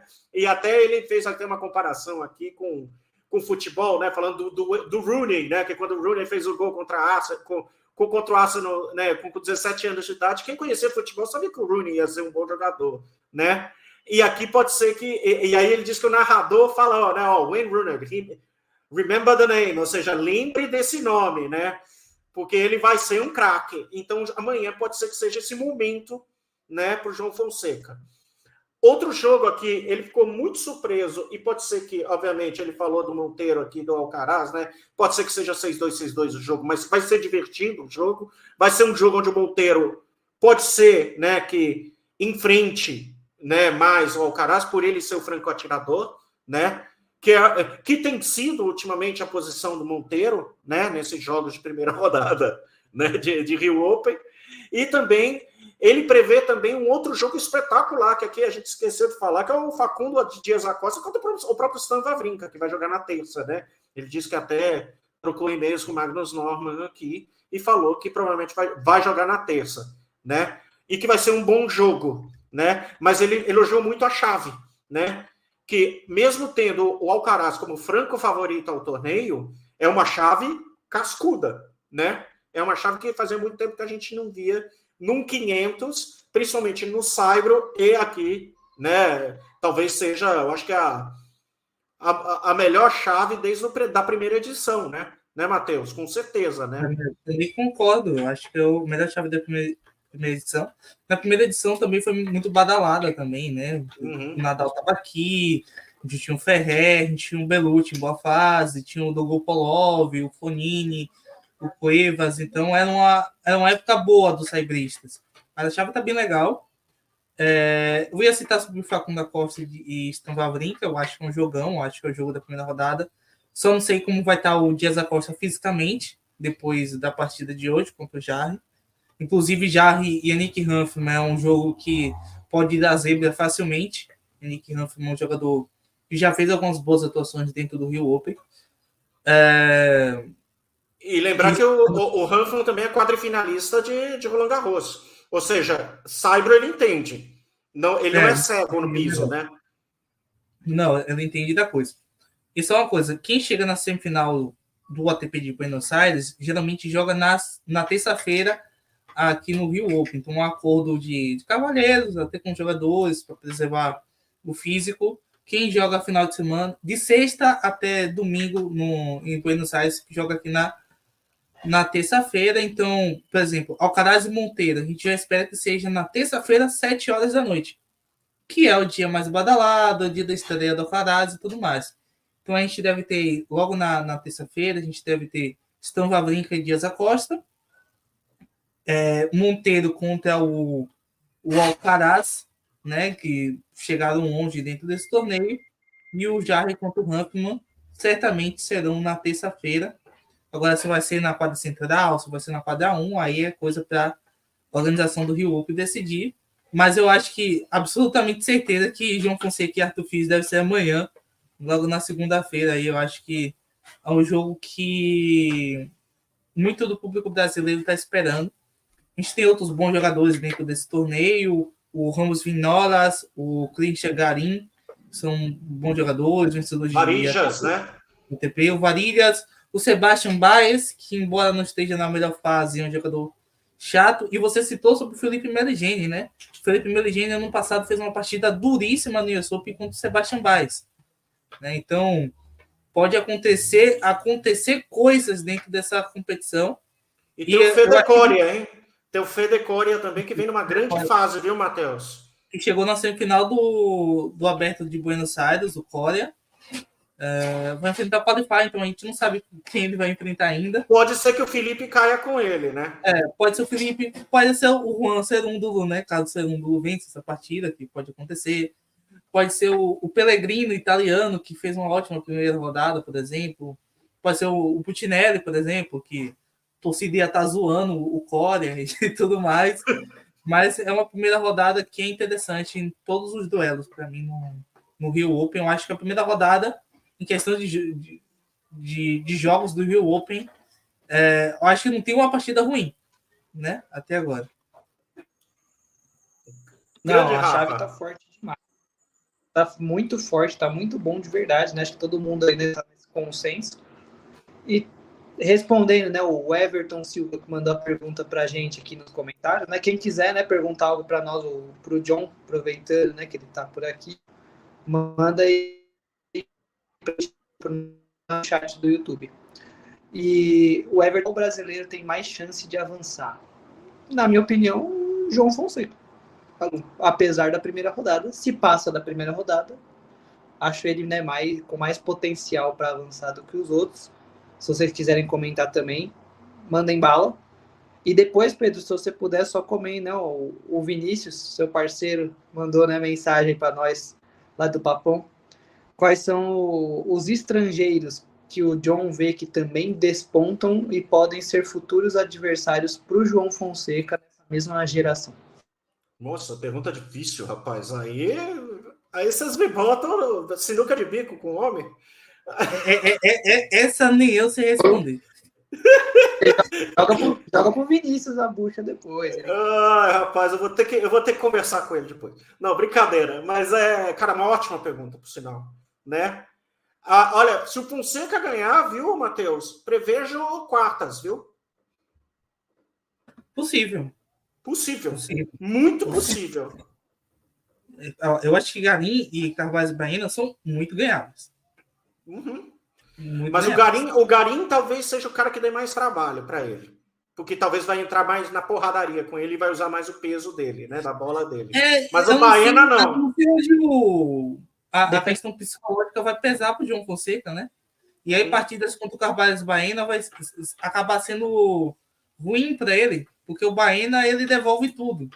É. Então, partidas quando o cara tá muito nervoso, enfrentar baloeiros contra o nosso querido Carvalho Baena não é muito legal. Mas faça a pergunta polêmica para o John aí. É, qual possível jovem jogador pode incomodar o João Fonseca, ser adversário do João Fonseca. No mundo. Né? So, John, you got the question? It's a little bit tricky, but who do you see as a youngster that can uh, be an adversary to, to, to, to João Fonseca in the future? And what are your expectations as a European with João Fonseca? This is a question of mine, but I'm adding to this tricky question. Um, for me, it, it, it probably is Artur Fils. It, it is, uh, you know, if we look at the um, we look at the next gen finals last year, and of course we see who won that. We also see uh, Shea, Shea Ballard. I, I don't want to say his name wrong. Shelbayek. Uh, thank you. Um, you know, these are the names. My, my, my only thought is that I don't know if this particular mini generation, you know, when I say a generation, it's not like 15 years. I'm talking about, you know, 17, 18, 19 years old players or 18, 19, 20 years old. Um, whether this little group of players I just mentioned, when we look at the next gen finals last year, whether they are quite going to be on the same level as a Holger Rune or Carlos Alcaraz or Yannick Sinner, you know, the next mini generation, if you like, that, that we've got right now with these three players. I'm not sure if if those other three players that I just mentioned for the next gen finals, whether they are quite on that level. I know Holger, for example, is having one or two. He's having a mini crisis as well. I mean, Holger Rune is having a mini crisis, and Carlos Alcaraz is having a mini crisis. But 99% of the tour would dream of a crisis like that when you're making semi-finals of Grand Slams and uh, and, and semi-finals of 250, etc. So so yeah, I'm just not quite sure if there's anybody really in this group. So probably the next player to really you know start causing damage. Probably we don't even know who he, he is, if you like. It's maybe it's someone who's 15 years old, 16 years old. Maybe it's João Fonseca at 17 years old. But I want to see a bit more from Zhao before I start predicting big, big things. But he is somebody I'm looking forward to seeing this week in Rio. Um, regarding a player who's not young in tennis terms, but he's also somebody I think in this draw, I'm he's a name that that stands out for me. Is Sebos Vilch, Tiago Sebos Vilch. And I, how do you say the name, Pedro? Tiago. Uh, I'll, I'll let Mateo say say it to you. How Mateus. do you say it? Say both Wild, Mateus. Sobre o, o Wild? Como é que diz Wild. o nome dele? Ah, Sabot Wild. Sabot Wild. Okay, mais or menos. Um, so uh, Tiago, let's go. Let's say Tiago. Um, he is somebody when I'm looking at the draw in Rio right now. His name stands out. Why? Because his his ceiling, his peak, is better than probably anybody on this surface except Carlos Alcaraz and maybe Nicholas Jarry, maybe. But he's the one, maybe Artefis, but he's the one that, and I'm looking at his draw, not bad. Tabilo, second round, Offner or Munar, surely he wins that. And then suddenly, you know, he's in a he's in the quarterfinals. So he's somebody who I think right now should be should be thinking this tournament could be mine. Alcaraz is not playing perfectly. You know, Nicholas Jarry is playing really well, but he's playing today. And we often see when somebody's playing in a 250 and they win the tournament, then the next tournament they go out early. You know, and I wouldn't be surprised if if Shadi wins today, but then goes out early in Brazil and then wins in in Santiago, for example. Um, so for me, the person who jumps at me on the page, who could be lifting the title in Rio next week, is Thiago Sebos Vilch. Vilch, Vilch, Vilch. No, it's good. You, you you can say it as in Germany. It's Wild. Wild. It works. Yeah, Deutsch is, is Wild. Yeah, yeah. Yeah. So say say it say it in Deutsch. It works. So, uh, oh, Matheus, é aí que tá. João Fonseca, ele disse que assim, eu acho que ele foi até é, é, ele foi, ele foi até um pouquinho mais cauteloso, que assim, ele prefere não fazer nenhuma uh, predição, né, de, assim, né, fazer alguma visão mais precisa do João antes de ver ele na quadra essa semana, que aliás ele quer muito ver ele, né? E ele acha que dessa geração que mesmo que teve aí no Next Gen passado, né, com o Fis, o Medjedovic, o Schelbaer, essa turma, né? Ele não consegue ver essa turma fazendo, né, um estrago, né? Principalmente essa mini geração, né, do 17, 18, 19, né? Ele até incluiu os 20, né? Comparado, por exemplo, a uma geração, né, de do Rina, do do Sinner e do e, e, e, do Alcaraz, né? Que o Rina e o Alcaraz vem tendo mini crises, né? Crises dentro da né, da, do seu jogo, mas aquele é, é, que são assim crises que todo jogador sonharia ter, né? Porque tendo Cris fazendo semifinal de Grândola tá ótimo, né? Seria assim uma ATP inteira adorando isso, né? Mas é que eles estão tentando se encontrar, né? E que ele mesmo falou aqui que se olhar mesmo para a chave do Rio Open, o, o, o, o jovem, mas que não é tão jovem, e que ele vê que ele tem um potencial no piso e que já atingiu um certo ápice nesse piso é o Sabot Wild, né? Que ele vê sendo assim, que é uma chave possível, com um Alcaraz meio, né? Titubeante, um Jarre que vai provavelmente vir cansado e pode ser que ele saia mais cedo do torneio para poder jogar Santiago, defender o título, né? E, e bem, né? Em casa E ver também, é, e eu acho que ele citou uma outra pessoa aqui que eu vou acabar esquecendo, mas quem estiver assistindo, por favor, me relembra. Né? Então, assim, ele vê um potencial de, do Wild fazer uma boa campanha, porque, bem ou mal, ele tem uma chave que, progressivamente, vendo que Munar, Offner e Tábilo são jogadores vencíveis né, para o Wild, se a cabeça estiver no lugar, né? Que tem é, é, é a parte que a gente. É, esse, é um esse é um ponto interessante. Porque o, o Wild, vamos lembrar que é Cyber, ele é. já teve atuações que credenciam ele a vencer do Tábilo, que credenciam ele a vencer do, Sebastian Offner, que credenciam ele a, a jogar bem contra o Raul Munar, vencer, eu já nem sei a, a vencer o Cameron Nove. No Cyber, ele teve atuações que credenciam ele a vencer essas partidas. A questão é, qual o, o que vai entrar dentro da quadra? Porque, assim, em ATP, ele não joga bem faz muito tempo. Em Challenger, é, em primeira rodada de Grand Slam, aparece até joga bem. Mas em ATP, o Yield ele não tem aparecido tão bem, né? Então não ganha jogo faz tempo em chave principal, desde agosto do ano passado que o Sabot Wild não ganha partidas em chave principal de ATP. É Kingsville, né? Ah, Kingsville foi a última, né? Isso. Então faz muito tempo. É, mas agora eu queria saber o palpite de vocês para vencer o Rio Open. Né? O One Play to Win, John o torneio no Rio de Janeiro. Qual o palpite de vocês? We'll, we'll start with John. Who's going to win Rio Open? It's just a. Uh... Yeah. Well, I, I, I, a shot in the, the dark. Yeah, yeah, you're making the questions gradually more difficult. Um, uh,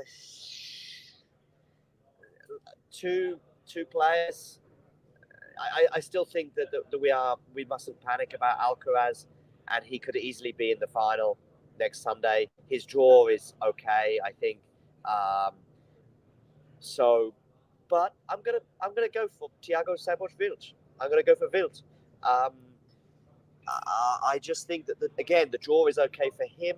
We've got one or two doubts about Carlos, and listen, if he's motivated, if he's motivated and he, he's determined, and we can we know what he's capable of. We saw it uh, against Medvedev last year at the at the, um, at the French Open, and Medvedev, don't forget, had just come off winning Rome. And I know we we know we know Medvedev and Clay has not always been a perfect relationship, but but Medvedev could. That's such a horrible draw for Daniel Medvedev to get Tiago in the first round.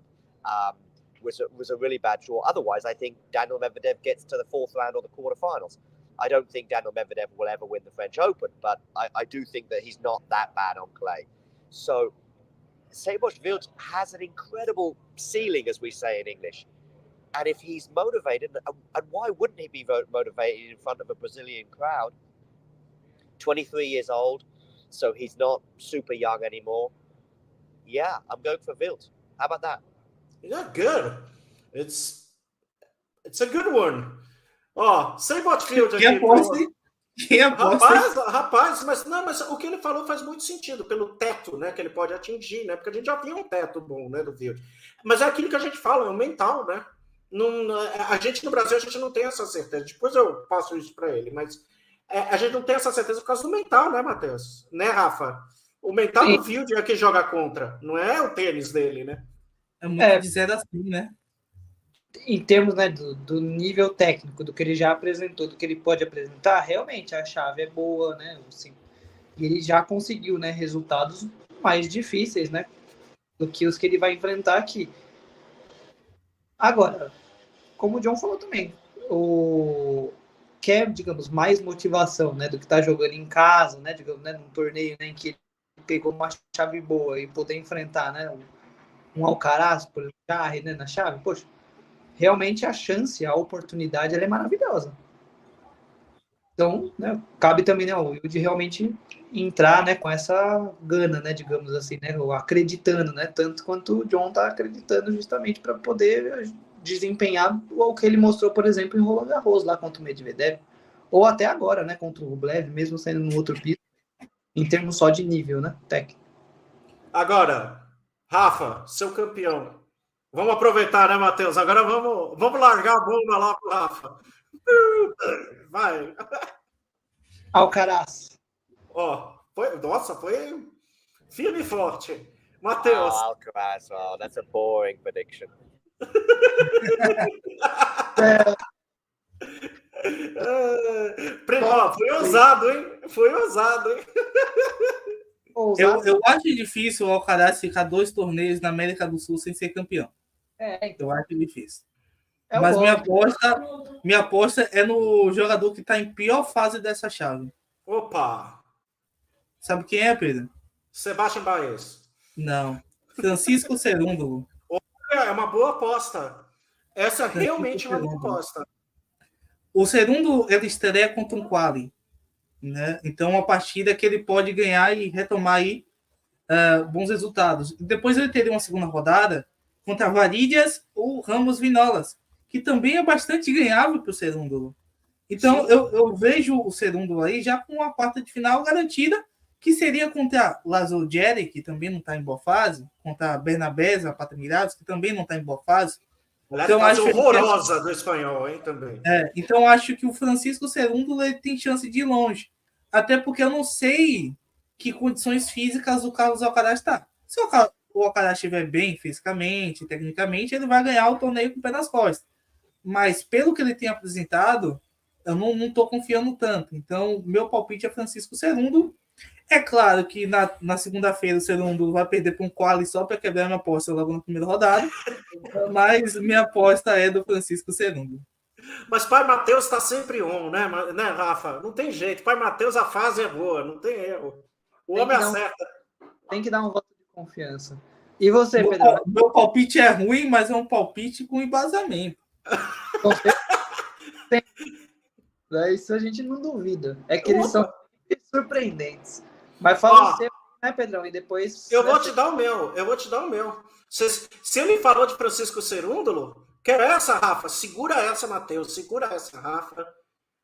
Ó, the, the, the Rio Open champion will be Federico Coria. And I'm telling this with so much conviction. Because, uh, uh, uh, e eu tô falando isso com muita convicção que é o Federico Coria. Vem, vem em ótima fase no Saibro, e eu não tô brincando falando isso, e vai ser o torneio da vida dele, porque depois disso, ao contrário do irmão que era gênio, né? Depois disso, morre na praia. Não vai ter mais nada de Federico Coria, mas vem jogando bem, tá? Fez semi, tá jogando bem, é perigoso, vai pegar um quali, e vamos combinar? Se pegar o Hanfman ou o Jarre, ganhável, viu? Principalmente se o Jarre estiver muito cansado e com título nas costas, viu? Pensem nisso, tá? Apesar do Jarre também ser um jogador tinhoso e brioso.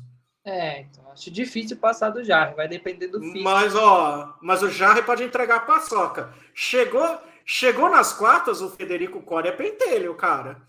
Viu? Ele não Vai depender passa. como tá o, fí- o físico do Jarre, né? Vai É, depender muito como tá o físico do Jarre para essa partida contra o Rankin. Nunca forte, né? Nunca foi o mais forte dele. Agora, manda essa pro John, né? O que, que ele acha aí, né, do, do seu palpite. So, oh, see, John, I just predicted that Federico Coria is going to I win the. Rio. Comprendo, comprendo. Oh, I know, I know you did. I, I know you do. It's a bold one, but it's Yes, I like it. Better but- than better than Rafa going for Alcaraz. Yes. No, I mean Alcaraz was a safe one. As yours is very, very bold because here in Brazil we have the same impression you have with uh, Sabot Field, but the problem with Field is like his head, his uh, the mental aspect of the game. It's not even his technical part. Agree. Because- that's why that's why I said, listen, if he's motivated and, and he's focused, Yeah. then that, that, that's why I put the asterisk of, of those two comments. But hey, listen, be bold. Yeah, of course. This is why I just said that Fed- Federico Coria. And as opposite to, to his brother, who was a genius, Guillermo was brilliant on court, right? Uh, Guillermo was one of the best players that ever came on clay here from from from South America, of course. But uh, as opposed to, to his brother, he's gonna do, he, he's going to play the tournament of his life, and then no more Federico Coria here in South America or on the circuit. But anyway,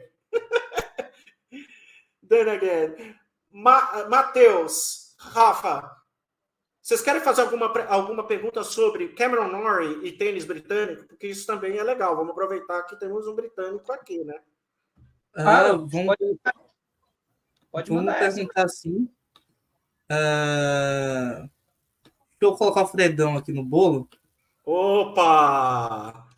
Porque o, o, o pai Fred Neumann, do Parque de Tênis aqui no bolo também. Antes de a gente perguntar ao John sobre Cameron Norrie, vamos perguntar ao Fred quem vai vencer o Rio Open. Boa tarde, Fred. Responde essa pergunta simples para gente. Boa tarde, galera. O, o Fred responde. Fred answers. Fred will win. No, just kidding. I was. Uh, should I should I say in English or in Portuguese? Start in English, then go uh, go to Portuguese. Fred is my co-host on the podcast in Papo de Tênis. So John, he speaks uh, he, he speaks English. He lives in Canada, so ah, okay. he's almost Canadian. Got it. yeah, he, has, been... he, has a, he has a German surname, I think, Neumann. Yeah. Yes, yes, Neumann. Oh, thank you so much for saying the right way. It's uh, Neumann with the O U. Yeah. Uh, and yeah, it's uh, very nice to talk to you here. Uh, it's very interesting to uh, talk about tennis in English with with my friends uh, who are, you know, we are always talking about tennis in Portuguese.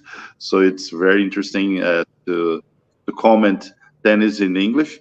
I've been checking here the. Um, you know, I think now you changed to the double, right? Doubles. Uh, yeah, to, uh, uh, to the draw, doubles draw, yeah. Doubles draw. I, I was taking I, a look at this. There was a question from Mateus about Cameron, no? Cameron Noy. Yeah. Uh, yeah. Uh, uh, we'll, we'll, we'll, we'll do it afterwards, after okay. the Fred, the Fred prediction. Should okay, I should I switch to to in, to Portuguese back? Português, português, Fred. Ok, vamos lá.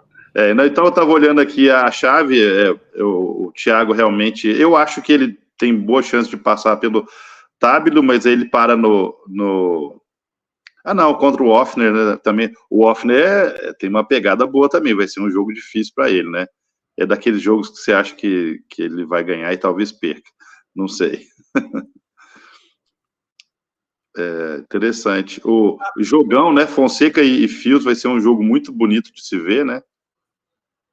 E, é, onde que eu parei aqui, galera? Vocês gostariam de, de algum comentário? Ah, campeão do Rio Open. Vamos lá, Fernandão. Palpite furado. Ah, o campeão. É ah. nóis. Aproveita, mete o palpite furado. Amanhã a gente, a gente emenda o nosso. Campeão do Rio Open. É, o, o, é, falar que o Caraz é campeão, né? Todo mundo, ele, ele perdeu agora do Jarre, né? É, ainda, ainda tá voltando, mas... É ele vai ter contra o Baez. Ah, vou de, sei lá, vou de Jarre mesmo. Oh, desculpa, aí. desculpa, tô viajando aqui. Não, eu vou de Alcaraz mesmo. Ah, foi, foi muito tranquilo. So, uh, one more, one more vote. Alcaraz. Uh, one more vote. Safe votes, John. I mean, yeah, yeah. I'm sorry. I'm sorry. I, I understand. I, was well, tempted. I, I, was tempted by Alcaraz too, but don't be sorry before the event because maybe John is right and we are all wrong. you never know. You never know. so the, the question about uh, uh, uh, about Cameron and sure. sure, how do you see British tennis now, and how do you see Cameron performing? Because okay.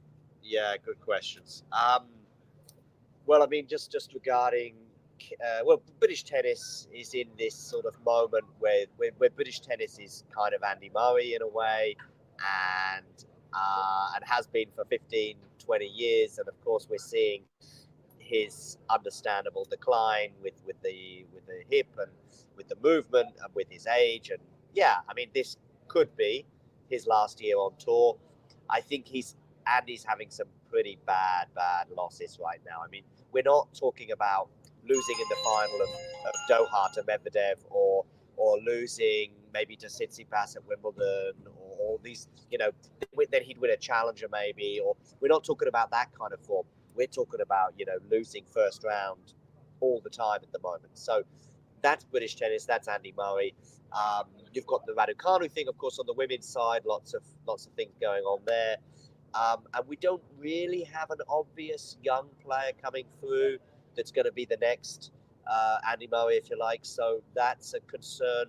Regarding Cam Norrie, listen, probably we're just seeing the normal thing. Um, Cam Norrie won Indian Wells, but there was no Djokovic, there was no Rafa, there was no Roger at that Indian Wells. It was sort of in the middle of COVID, if you remember. He played Basilashvili in the final.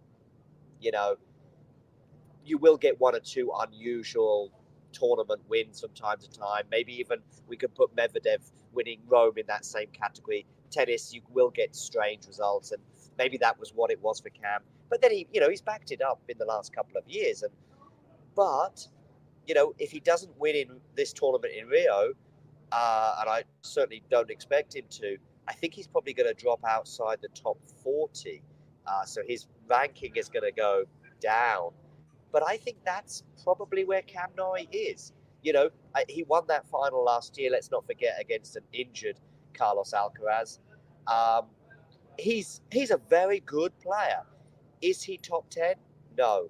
Is he going to be making Turin in his career? Probably no. Is he winning a Grand Slam? Is he going to get to a final of a Grand Slam? No, probably not. Is he a very, very, very good tennis player? Yes. Is he consistent? Normally, yes. He will stay in the top 50 for probably another one, two, three, four years. Will he win tennis matches? Yes. Is he going to win another 1,000 event? Probably no. So this is just what we're seeing with Cam Norrie seems like a bit of a surprise, you know, that he's going out early in, in a clay court tournament here in Buenos Aires. But that's his level. He's not. He's not a. It's just because what we saw in the last two years was kind of a bit. That was the outlier. That was the unusual. When we look at Cam Norrie's career at the end of his career, we'll we'll look at 15 years and we'll say for 13 years he was top 100, top 50.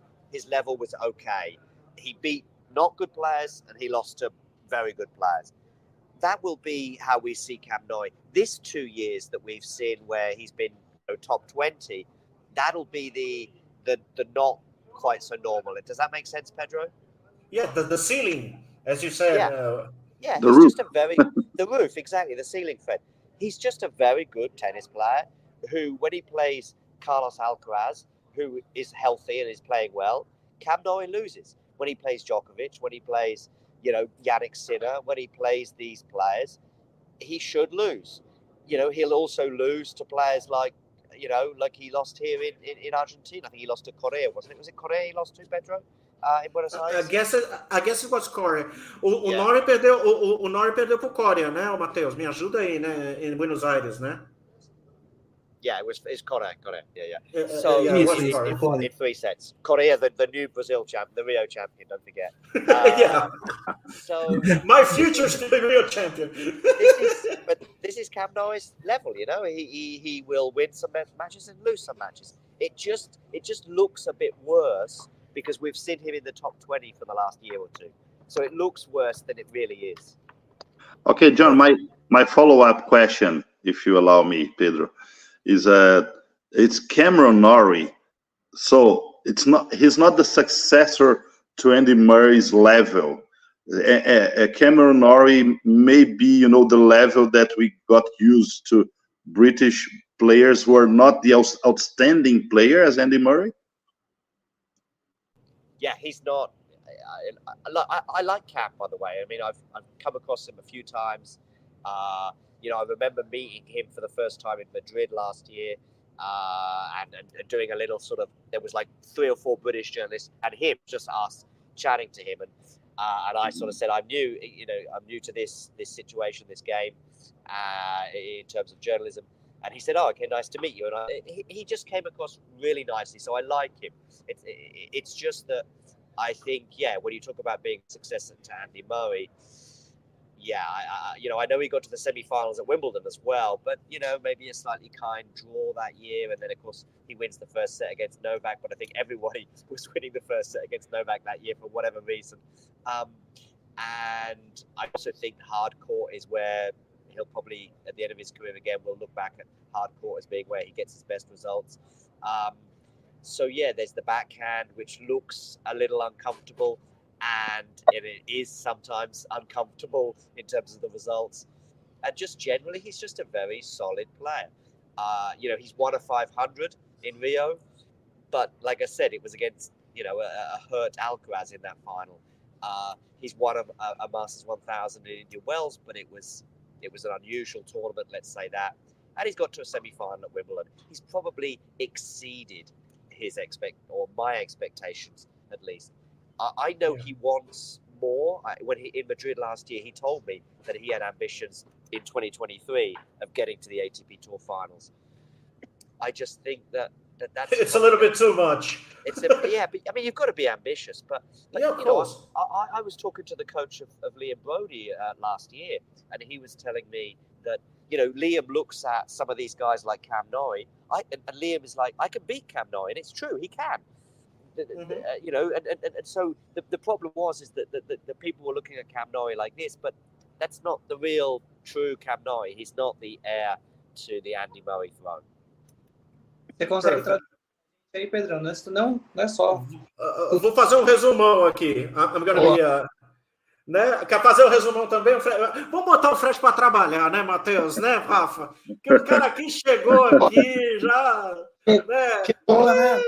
Vai sentar na janela já. Ele, fazendo um resumo, resumão, o John é, esteve com o Cam Norrie em Madrid, né, junto com outros é, é, dois é, jornalistas britânicos, e fizeram muitas perguntas ao Cam Norrie, e, e ele se mostrou um cara muito bacana e tudo, é, com ele, ele, ele, tinha esperança, né, de, de chegar ao ATP Finals no, no ano passado, né, ano passado, 2023.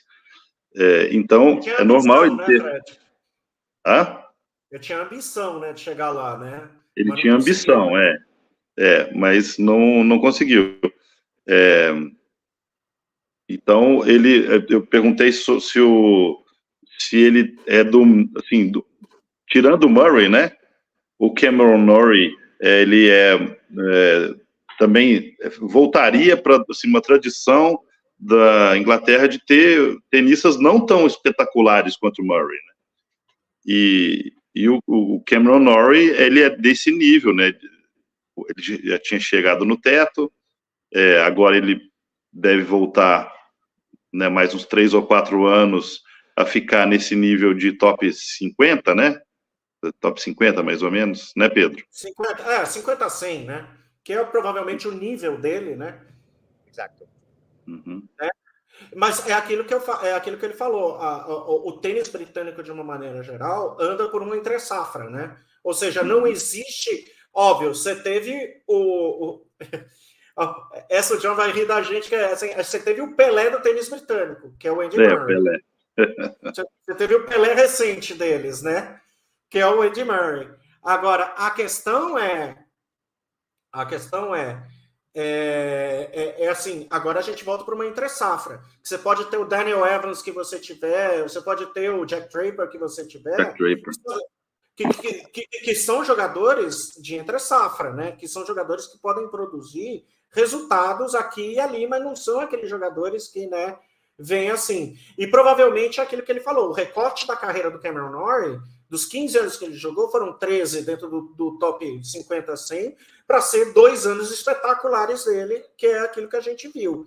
Sim, ele é, ele pode ser, ele tem o melhor, ele tem a melhor direita, esquerda, saque, o que for? Não, não tem. Mas ele é um jogador muito consistente, né? Ele tem até uma esquerda que por onde ele ganha muitos jogos, mas perde muitos jogos também, e que é até é até desconfortável para muitas pessoas assistir, né? O golpe mecanicamente falando mas ele vê o tênis britânico numa entre-safra bem grande, né? Boa. Matheus. Meu nome é a, a WTA da ATP. Né? Ih, rapaz! uh, mas eu vou passar aqui rapidinho a chave de A chave. dupla, antes da gente ir para as considerações finais, a gente tem algumas presenças importantes e interessantes dentro do Rio Open, como o Rajiv Han e Joe Salisbury, jogando o ATP 500 do Rio, que é uma presença extraordinária dos grandes campeões de Grand Slam, dois excepcionais jogadores. Além deles, a gente tem Marcel Granulês e Horácio Zeballos, que já é presença garantida em todos os torneios da América do Sul. E É, meu palpite para ser campeão do Rio Open, tá? Isso. Tem o Kevin Kravitz contra o Tim Pitts, com o Tim Pitts, os americanos, que também são ótimos jogadores, já foram campeão. O Pitts foi campeão, né? De, de Roland Garros, Pedro, se eu não me engano. O, não, Kravitz. O Kravitz, desculpa, foi campeão. Ele foi, ele, foi, ele foi campeão com Miss, né? E, Kravitz isso, e Miss. Ele foi EBI, na verdade. Exatamente. E o Tim Pitts, que é outro jogador a- alemão que é muito talentoso.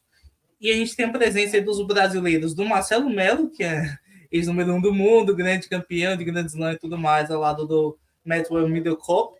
Que Vem de grande. Desculpa te cortando aí, Matheus. Vem de grande campanha em Buenos Aires, viu? Fez semi. É, olho assim neles. como, Engrenou. assim como Barrientos e Matos, que também fizeram semifinais em, na Argentina. E a Córdoba, última né? dupla, é, e as outras duas duplas brasileiras, uma do Marcelo Demoliné ao lado do Felipe Meligini Alves. que Eu tenho uma espe- uma esperança legal aí deles fazerem uma quarta de finais contra o Rajiv e, e o Joe Salisbury, eu acho que seria interessante. E o Fernando Robles, que é carioca, que vai jogar ao lado do Sabert Wills e estaremos contra Máximo Gonzalez e Andreas Molteni. O Pedro deu a, o palpite dele aí do Granola Zeballos. E eu vou te dar surpresa. Demoliner, Demoliner e, e Meligeni Alves vão fazer semi, tá? Rajiv Boa. e, e Salisbury. Eu venho do Vem- futuro. Não, muito vencíveis no Saibro, tá? Vambora. Vamos sonhar. E, gente, né, só por conta do tempo, né, o John precisa ir também, então, né, precisamos liberá-lo aí. Então, se o Pedro é só agradecer, né, passar para ele, né, toda né, a gratidão nossa por tê-lo aqui, né, conosco durante tanto tempo, né, disponibilizar um tempo, mesmo cobrindo, né, diversos torneios e estando aí, né, fora de casa, podendo participar aqui com a gente, a gente agradece de coração muito mesmo, né, foi incrível, né, acho que a gente nunca tinha sonhado, né, que um dia poderia estar né, tá conversando com alguém especial aí de fora e participando com a gente até né, num, outro idioma e ter topado pela paciência e tudo mais. Uh, John, I'm to say this one. Thank you so much for your presence here, for your time, for your dedication with us, and all the comments and the the the, the, the happiness and the good humor you had with us. Of course, we were just making fun and and we're talking about tennis on a light side of, of it. And uh, thank you so much you are pretty much realizing our our dreams as Brazilians here and podcasters and tennis podcasters. I'll speak. Uh, I'll I'll speak for myself, for Fred, for mateos and Rafa, because uh, it's very rare to have connection with Europeans or Americans here. And thank you for your time. And if you want to say something, if you want to. If you want to say thank you, I don't know. You're free to muito go. obrigado, muito, muito, muito obrigado. E foi um placer. Uh, thank you very much. I hope that there are not too many Brazilian Cam Noi fans out there that are going ah, uh, right now. But I suspect that the that the Brazilian Cam Noi fan club is probably quite small, so probably we'll, we'll be okay. Uh, but no, a big, a big, big, big thank you um, uh, for having me on, and uh, yeah, no, it was a pleasure. Yeah, thank you so much, John. Turma, considerações finais. Ô, ô, Fredão, quer falar mais alguma coisa em inglês? O homem, o homem chegou aqui para esmirilhar, Rafa. Ele tá querendo esmirilhar em inglês de novo, entendeu? Ele, ele me O incomoda. Fred, o Fred é o nosso Canadian Mineirinho. É o Canadian Mineirinho. Oh, I just have one more, one last day. Thank you so much, John, for joining us here at Mundão. And uh, I, I, I, from what I've seen, just Arthur Ferry is the only uh, hope Oh, that we have Ferry. currently Maybe, maybe in Britain. Maybe, maybe, the, yeah, The the English, yeah, yeah, maybe, maybe, maybe, and maybe, maybe. maybe, ma- yeah, that's it. that's the only one I could think of. But thank you so much for having this chance to talk to you and uh, bilingual podcasting adventure here. Tudo bem, obrigado. É, vamos aproveitar aqui, Matheus, até para lançar, já que, já que vocês estão lançando a trend, né? Agora a gente tem que falar duas línguas aqui em todo o podcast. Amanhã, amanhã aguardem, porque ó, a gente vai lançar essa trend amanhã também, hein, Matheus? Mas ó, com gente muito menos, muito mais, muito menos famosa, obviamente, né? A gente, né? A gente, a gente vai com os recursos que dá, né? Como diz o outro, né, Fredão? Estamos yeah. agradecer a todos vocês né, que participaram e ajudaram a gente, né? A, né graças né, ao Fred e ao Pedro, que foi possível também, né? Fazer o, o podcast hoje conversando com o John. Agradecer ao John, né? Por toda a paciência e participação com a gente, né? E toda a educação, né? Todo o carinho desde o primeiro contato, né? No Twitter até a gente se encontrar agora. E deixar o Matheus aí, né? Finalizar também o torneio. Vamos de Rio Open, né? Que pô, estamos aqui para isso, né? Que seja um ótimo, incrível torneio para todos nós. Agradecer aos amigos aqui do Papo de o Fred, o Pedro, um grande abraço. Semana passada estive com eles lá no, no Papo de Tênis, um grande abraço. Também para o Vini, também. Thank you, John, for your participation, your support. Uh, essa semana tem o Open, tem muita informação. Tem também aí o WTA 1000 de Dubai, a gente está falando todos os dias. Hoje, infelizmente, a Bia tomou a virada da Jasmine Paulinha e acabou perdendo 10 games seguidos. Não começou tão bom a, a, o dia, mas é isso. Muita informação sobre o Open, informação sobre os brasileiros né, na ponta da linha. Também mandar um abraço aí para o Fabrício Galaz, lá do Tênis Rio, que está mandando muitas informações sobre o Open lá no grupo do Mundo do Tênis. Ontem a gente compartilhou até sobre os alternates. Então, mandar um, um abraço para os amigos, para o Fabrício, para o Marden, que é lá do Brasil do Tênis. Também para o Diegão aqui, que não pôde estar hoje com a gente, mas que está é, tá aqui em alma, o Diego conosco, o Diego que está aí nos seus afazeres de domingo. Se preparar que daqui a pouco tem rodada final do quadro e tem final da TP de Buenos Aires e também tem Bavi, Pedro Darel. E diria? tem macarronada, porque isso uh. que importa. Luan vai arrebentando o Bavi. Ih, olha lá, Luan, ih, rapaz. E lembrar o pessoal, né? Poxa, né? Tivemos aí um episódio ilustre, né? Especial aí hoje, então, né? Quem puder, né? Tá a gente aí, né? Curte, comenta, né? Compartilha com outras pessoas para que mais pessoas possam né, ter acesso também ao né, tudo que o John passou para nós aqui de informações, de conhecimento, que não é todo dia mesmo que nós vamos ter. Então, valeu aí. Todos os podcasts aqui, né? Vamos aproveitar, né? Jabá feito para todo mundo. Redes sociais embaixo da tela. Um grande abraço a todos. Voltamos na semana que vem com os campeões aí do Rio Open e também do WTA 1000 de Dubai. Um grande abraço, um beijo a todos. Abraço.